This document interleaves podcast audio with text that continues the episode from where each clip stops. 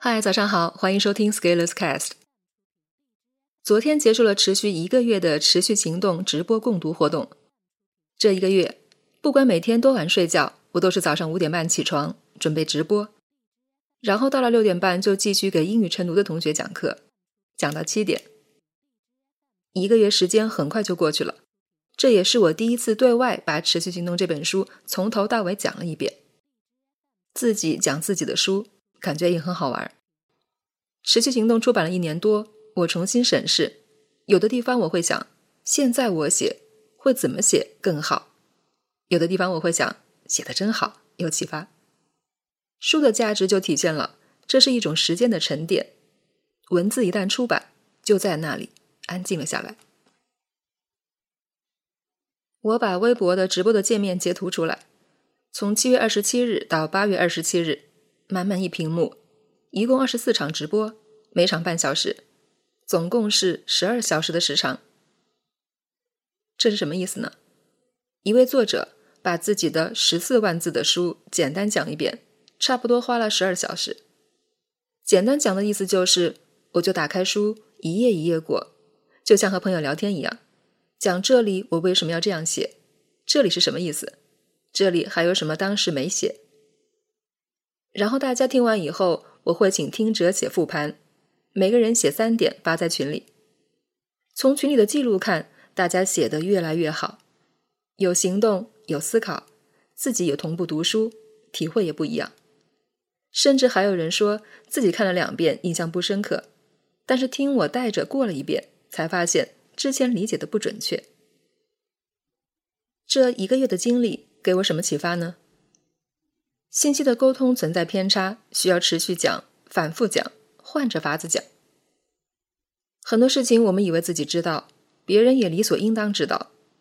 其实，在沟通的世界，哪有什么理所应当？只有高频同步，才能确保同频准确。而每个人的经历不同，理解能力不一样，所以为了达到更通畅的沟通效果，一定要持续讲，变换方式讲。就像我书上一些章节。有一些读者读了没理解，但是跟着走一遍，再写写感悟，才理解了。这其实很正常，代表学习的真实面貌。很多道理的理解就是没法一听就懂的，一听就懂，大部分是自以为是而已。有的时间你就是没法节省，除非被欺骗。我写持续行动还是很认真的。一字一句，从头到尾，在空白的文档里敲出字来，所以我认为花了十二小时讲完，这算比较合理的时间。但是现在你却看到市场上有人在推广，用八分钟的时间听完一天一本书，帮你掌握精华。很多人相信这一条，大概是没有体会到一位作者写出一本书所要花的心思吧。虽然说作者花的心思不一定你都要了解。但是我觉得，即使你不一定都要了解，有点敬畏还是可以的。敬畏就是你知道对方在某个方向上花了很多时间所形成的壁垒，不是你一个外行随随便便看一下就能达到的。你去医院看病想挂专家号，那是因为你希望找经验丰富的医生指导，但是你却不会在百度上听一个八分钟的看病课，然后自己给自己诊断吧。同样的道理，就读书而言，如果有人说你不需要自己读，你只要花八分钟时间就能掌握这本书的精华，我不知道你要那么多精华干什么？图脸吗？在持续行动的道路上，很多功夫是不能省的。比如你自己的人生就是要自己去过的，有平淡，有精彩，有顺畅，有转折，这些全部加起来。你用力活着，活好，才构成了生命的意义。然而，有人却对你说：“你不用自己活一生，你只要活那个最精华的人生八分钟就可以了。”你会不会觉得你的生命权被剥夺了？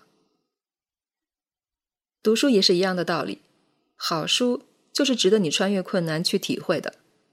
这里会有思考，有启发，有顿悟，有迷茫，有困惑。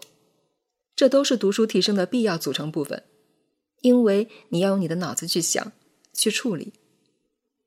现在有人和你说这些事情你都不用做，我帮你用八分钟解决，你会不会觉得自己的用脑权被剥夺了？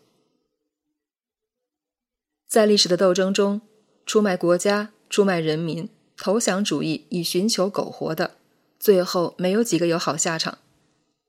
而出卖者无非是内心存在恐惧，想投机生存，但是最后人民活下来，名声也没有了。在精神世界的争夺战争中，我们也不要轻易出卖自己的大脑，去寻求那些轻松简单的逃避之路。逃避的结果是你割了地赔了款，没人说你一句好话，没有人会尊重你，只会迎来更多的退让，更多的踩踏。更猛的蹂躏，更锋利的刀口。本文发表于二零二零年八月二十八日，公众号“持续力”。如果你喜欢这篇文章，欢迎搜索关注公众号“持续力”，也可以添加作者微信 “f scalers” 一起交流。咱们明天见。